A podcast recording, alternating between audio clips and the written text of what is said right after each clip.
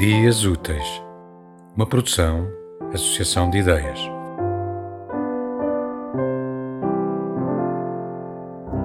A Vida Airada de Dom Perdigote, por Paulo Moreiras.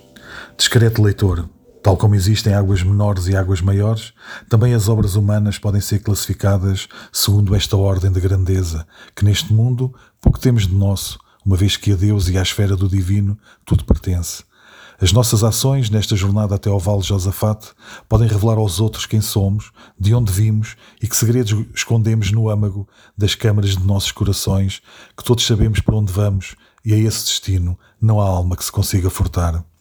A fim de evitar o silêncio e o olvido a que certas pessoas estão votadas, desejei renovar a memória desses tempos vividos com esta humilde e verdadeira relação das obras que fiz e das que me fizeram, de maneira a que famosamente se ordenem os sucessos da minha vida sem alguma coisa esconder, porque para o entendimento da nossa caminhada tudo contribui, pois os livros não foram feitos só para nós, mas igualmente para uso e utilidade da pátria e dos amigos.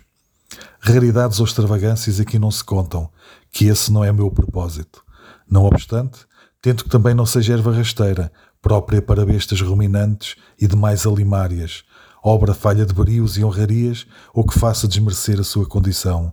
Será que por um ou dois coices ao burro se irão cortar as pernas? Certamente haverá lugares comuns e matéria que circula entre o vulgo, mas todas as coisas têm o seu espaço e o seu alfobre, onde uns possam corrigir os erros e os outros aprender o que desconhecem, pois nem tudo são colgaduras e brocados de damasco, também este tamanho e o burel são fundamentais à nossa vivenda, por nos aquecerem o corpo e alentarem o espírito, que, sem embargo de torrão,